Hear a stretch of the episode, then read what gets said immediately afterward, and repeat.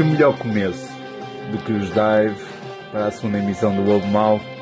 Malas Artes aqui, 26 de maio. Vamos lá, obrigado pelos vossos e-mails da semana passada e encorajamento, alguns insultuosos, devo dizer, tipo, mesmo assim, obrigado a esses que se deram ao trabalho. E vamos começar com uma frase de um grande escritor, George Orwell, dizer a verdade, tipo, num tempo de mentira, é um acto revolucionário. E é nesse sentido que vamos começar com a atualidade. Os Estados Unidos inauguraram a sua embaixada em Jerusalém.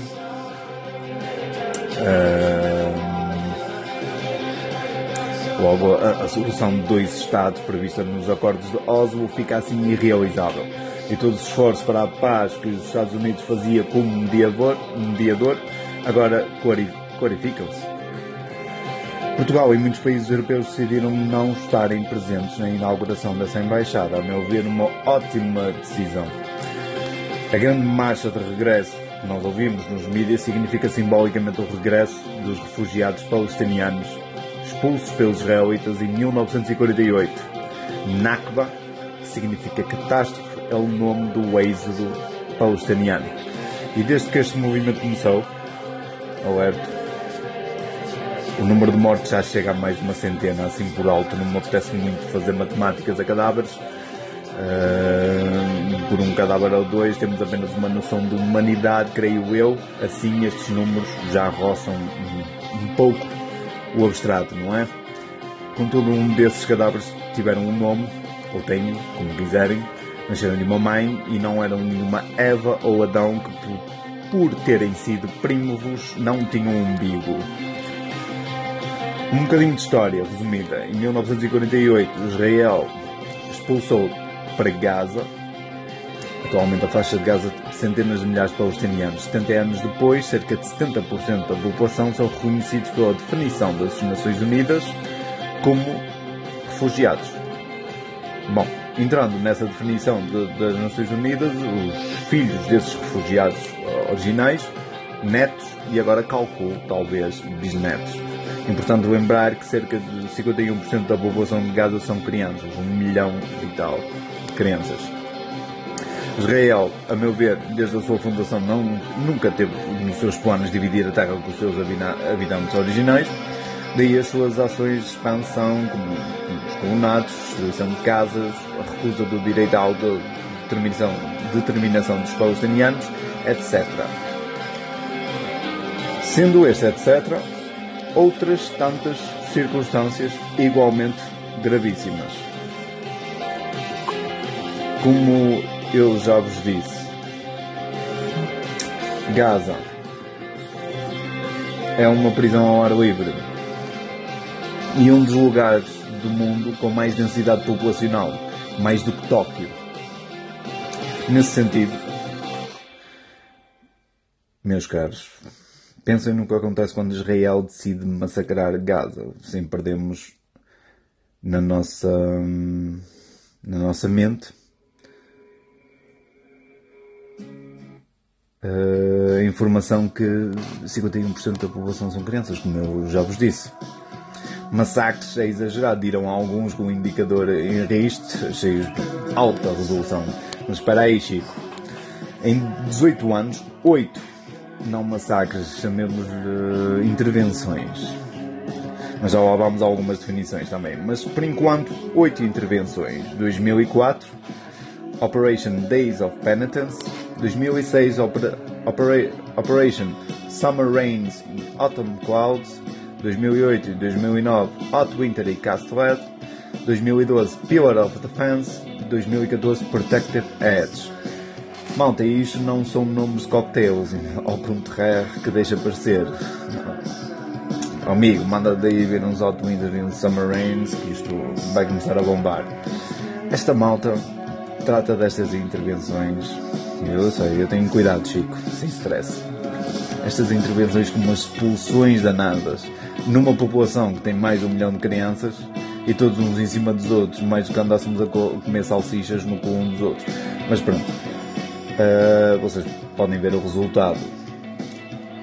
Uh, aliás, não podem nada ver o resultado porque os mídias não, não, não referem essas coisas. Devem procurar na internet notícias independentes. Uh, na Amnistia Internacional tem de facto vários relatórios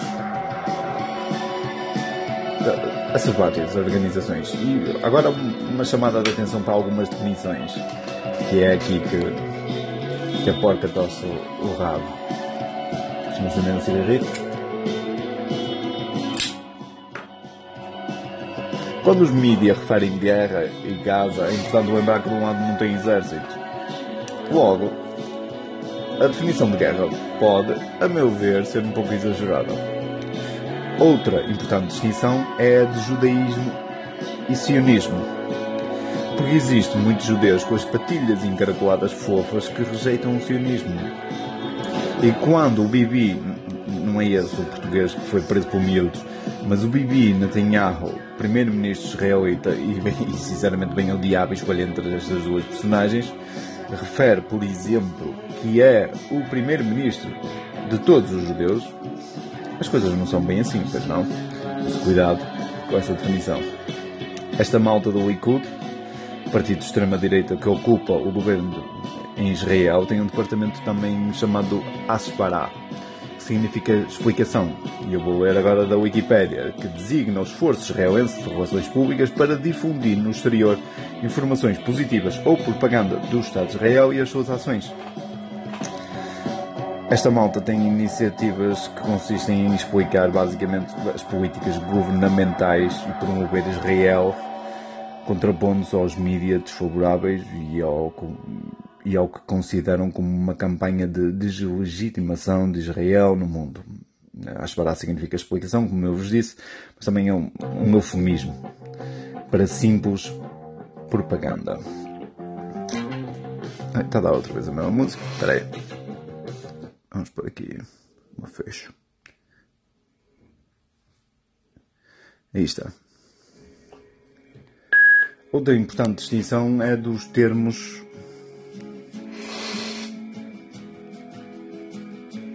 é dos termos ocupação e anexação. Uma ocupação militar resultante de uma guerra só tem esta definição se for temporária mas como já passou mais de meio século, creio eu que o termo anexação será mais apropriado, assim sendo, como consequência, ilegal sob a lei internacional.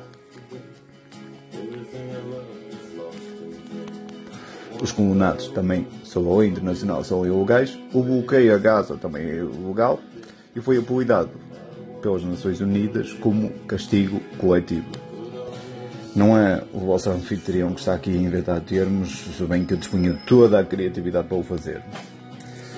E passo a citar o Jimmy Carter, ex-presidente dos Estados Unidos. Não haverá uma paz substantiva e permanente para nenhum povo nesta região tão conturbada, enquanto Israel continuar a violar as resoluções das Nações Unidas, a contrariar a política oficial americana e o roteiro internacional para a paz ocupando terra que pertence aos árabes e oprimindo os palestinianos.